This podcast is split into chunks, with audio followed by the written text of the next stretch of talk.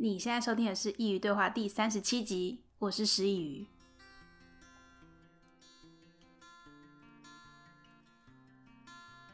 大家晚安。今天的内容不是编写你的未来，因为昨天更新第三十六集《奴隶的故事》的时候，其实呢，我在上礼拜就已经录好了，但是我一直找不到时间剪，所以变成昨天才更新。而昨天呢，本来 是要更新编写未来的书籍，但是今天是和天下杂志出版约定好的日子，所以我必须更改一下顺序。虽然说是因为我的一月不知道为何变得非常 忙碌，所以必须更改节目的顺序，但其实我觉得这样的顺序似乎会比较好。等你们听完这个月完整的四集之后，就会明白我为什么会这样说。那既然今天是合作文，一样在结尾的时候会有抽奖的资讯，想参加的朋友记得要听到最后哦。不晓得你们最近有没有在 s o u n d o 的首页上看到这个节目？我前几天看到的时候非常兴奋，但是居然被分类在心灵地图。这个节目真的有这么心灵吗？我也只不过是想和大家聊聊天。从得体班杰明说我是心灵鸡汤开始，我就一直在想这个问题。现在要被分类在心灵地图。或许我应该要 重新看一下自己被观众定位的位置。那你有没有这样的经验呢？发现别人眼中的你居然和你想的不一样，那你当下是怎么做的呢？还是即使到了现在，你依然不知所措？如果你有类似的困扰，就让我们继续听听接下来要分享的内容。今天这本《隐性优势》是由台裔美籍的哈佛大学商学院教授黄乐仁所著。身为亚裔，在欧美生活并不容易。相信有在海外生活的人都能够想象，而也是因为这样的生活背景，促使他成就了与别人不同的思维。没有人喜欢不顺遂，但是因为这样生活阻碍而得到的奖赏，却是独一无二的。准备好跟我一起用另外的眼光看待自己了吗？那我们就开始吧。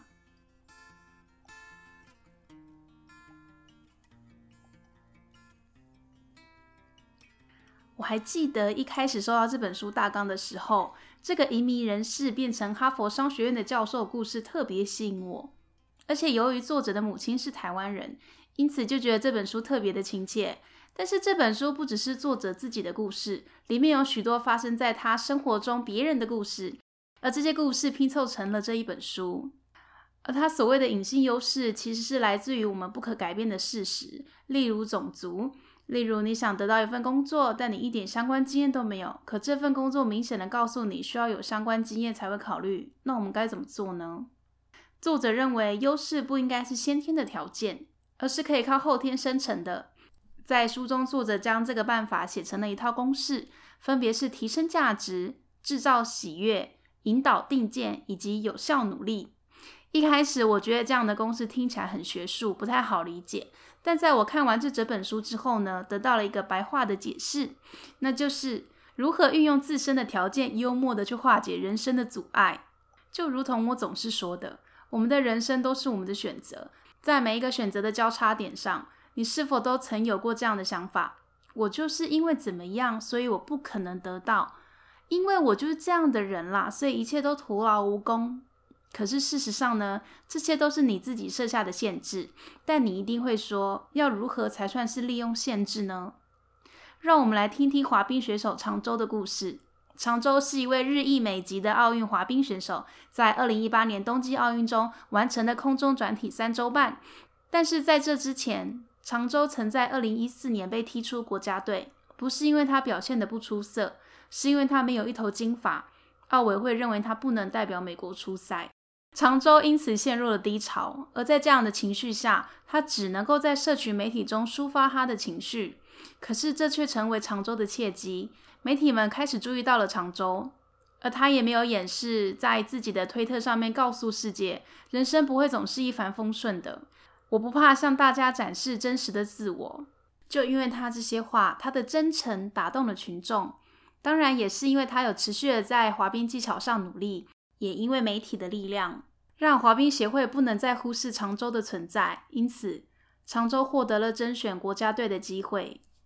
常州的故事就是把不可能变成可能，我很喜欢这个故事。但最吸引我的不是常州的滑冰技巧，最让我着迷的部分是他接受了自己。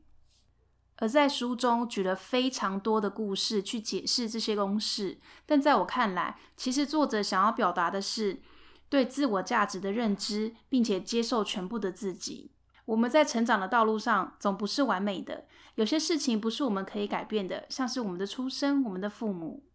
这里要分享一则我前几天从我朋友那里听到的故事，这是关于他和他妈妈的。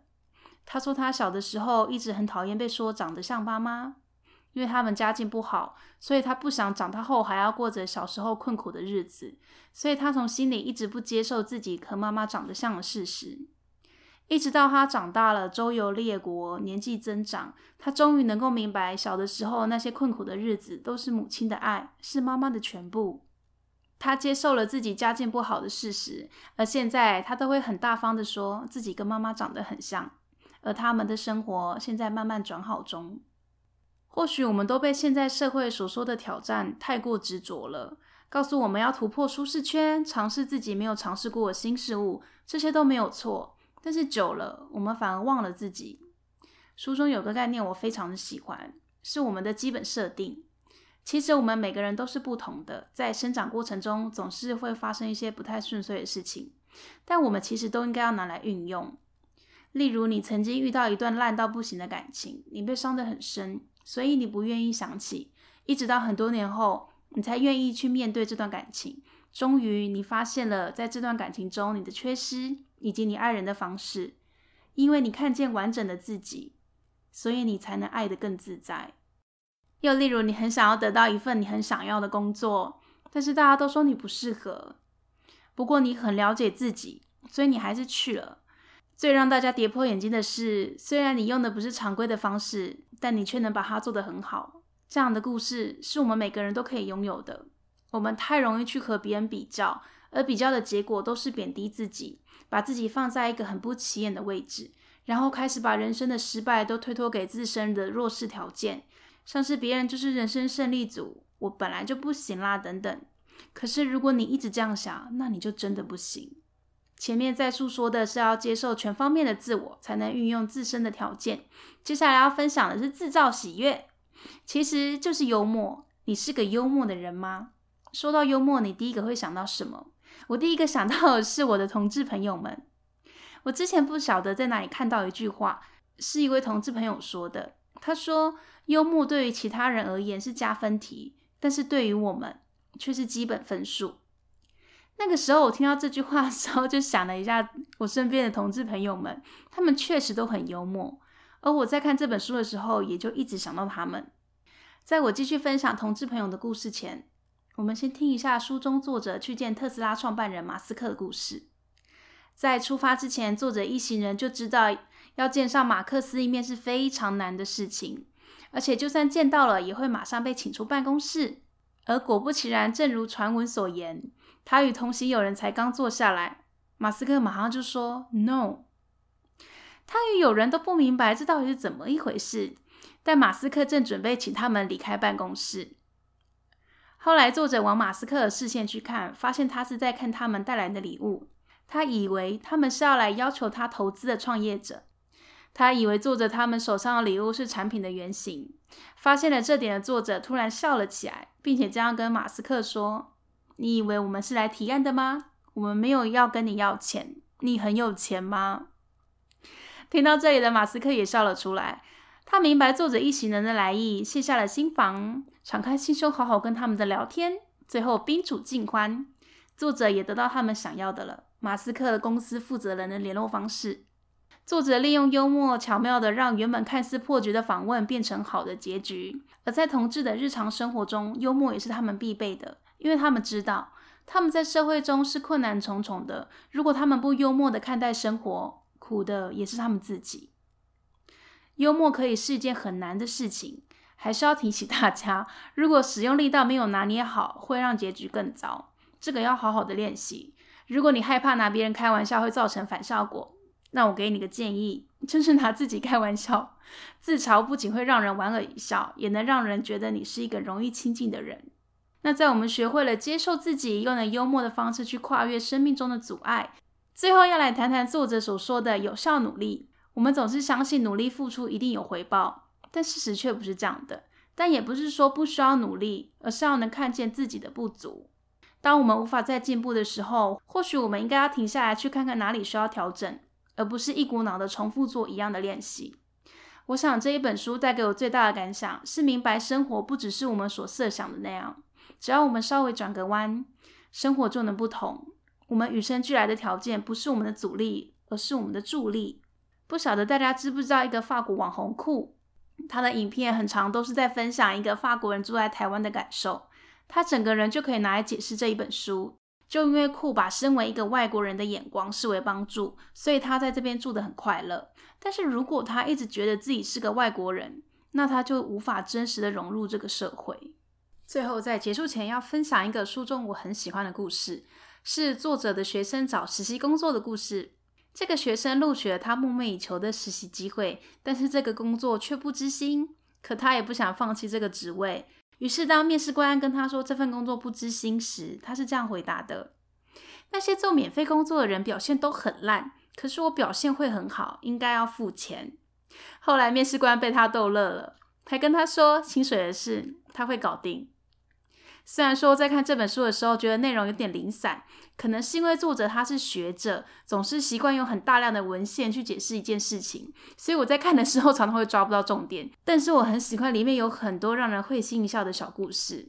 那今天的分享就到这里了，希望借由今天的分享呢，可以让你明白你与生俱来的价值，而不是一直沉浸在自我贬义的思维中。那些改变生活的超能力就在你的一念之间。最后是大家期待的抽奖文啦，跟上一次一样，在 IG 上举行。在此篇下方的留言，我以为我的缺点其实是我的助力。这边给大家一个示范，你可以留说：原来我爱做白日梦的习惯其实是我的超能力。抽奖时间是明天的一月二十二号到一月三十号，星期六的晚上十二点。奖项会在一月三十一号中午抽出，请大家去 IG 一起玩哦。最后还是要再次感谢天下杂志出版，谢谢云心。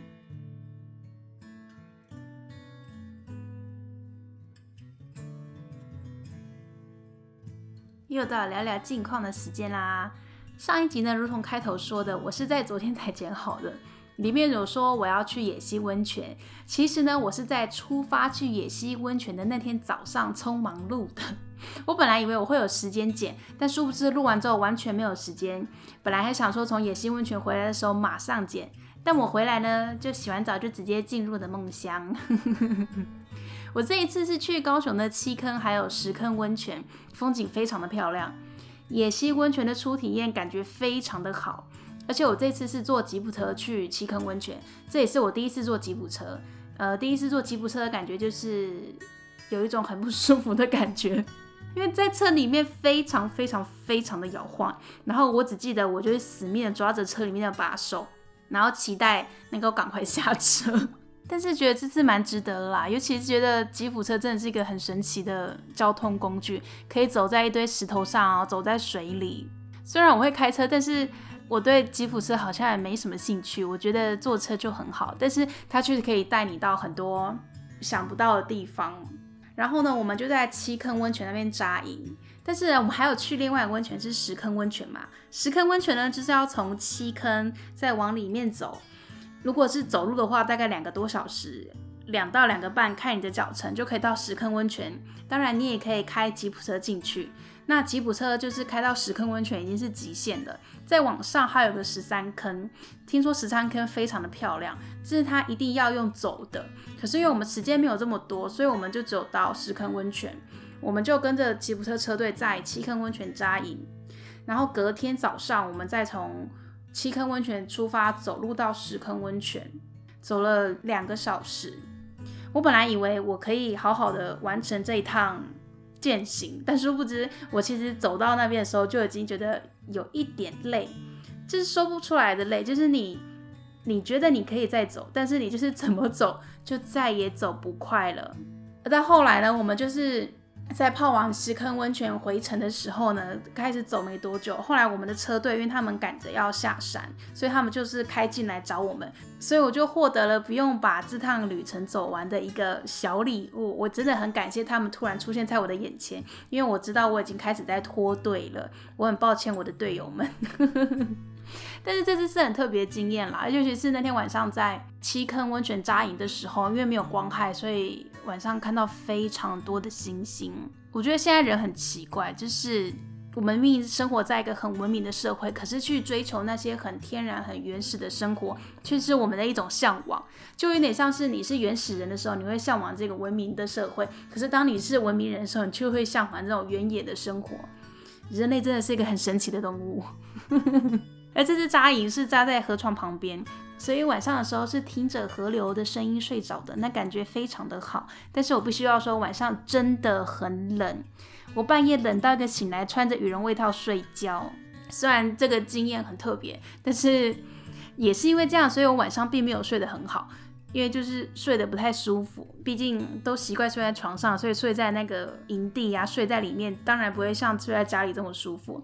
所以晚上我睡不好，然后早上又去践行，两个多小时去泡温泉，所以一回家呢，我就是一个洗澡，洗完躺在床上就马上睡着。从来没有睡得这么快过，但是现在想起来，这是一个很特别惊讶，所以还是蛮开心的。而且虽然我这次累到一个不行，但是我还是会以后有这个活动，我还是会去参加。而且我要把自己的体能练好，因为这样才可以跟我那些很厉害的朋友们去更多更多好玩的地方。而这趟旅程，我觉得最特别的是，因为人生其实有很多种面向，而每个人对成功的定义也不同。如果我能够常常到户外过上这种日子，我想在某种程度上来说，我也算是成功了。所以，我们不要被世俗的眼光绑住了，朝着你想过的生活去努力，生命不会亏待你的。那下一集呢，要分享的是编写未来。这个月前两集，就是上一集跟今天这一集，分享的是察觉自我的不足，还有拥抱自我的不同。下一集要分享如何编写一个我们想要的未来。我真的很喜欢接下来我要分享的这本书，希望你们也能从中受益。欢迎点击描述栏中的链接，请师佾萮喝杯咖啡。如果你觉得我内容帮助到你，也希望你能分享给你认为需要的朋友，一起来收听。翻转人生的力量就在你的手上。感谢你的收听，我们下次见。